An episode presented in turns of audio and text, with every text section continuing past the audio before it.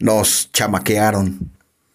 El sábado atendimos Mata y su servidor un asunto en el que nos explicaba a la familia de los detenidos que se trataba de robo por empleado doméstico a un alto funcionario del Estado de México.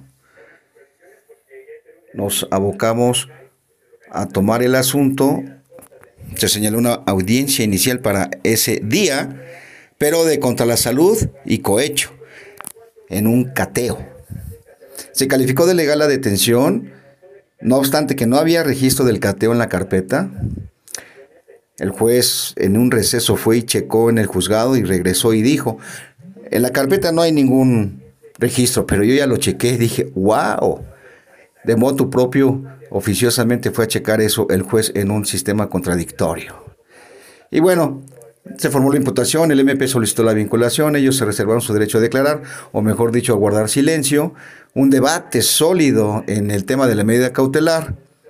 Se fijó una garantía, pero le clavaron ahí un candado de un brazalete, lo cual es tardado. Eso fue el sábado. Acabamos de presentar un amparo contra la orden de aprehensión del otro asunto, del robo por dependiente este, doméstico o empleado doméstico. Y pum, al tiempo que nos estamos enterando que ayer hubo audiencia inicial de ese otro asunto de robo, ni Mata ni yo checamos esa posibilidad en las listas del juzgado, ni hoy en la mañana.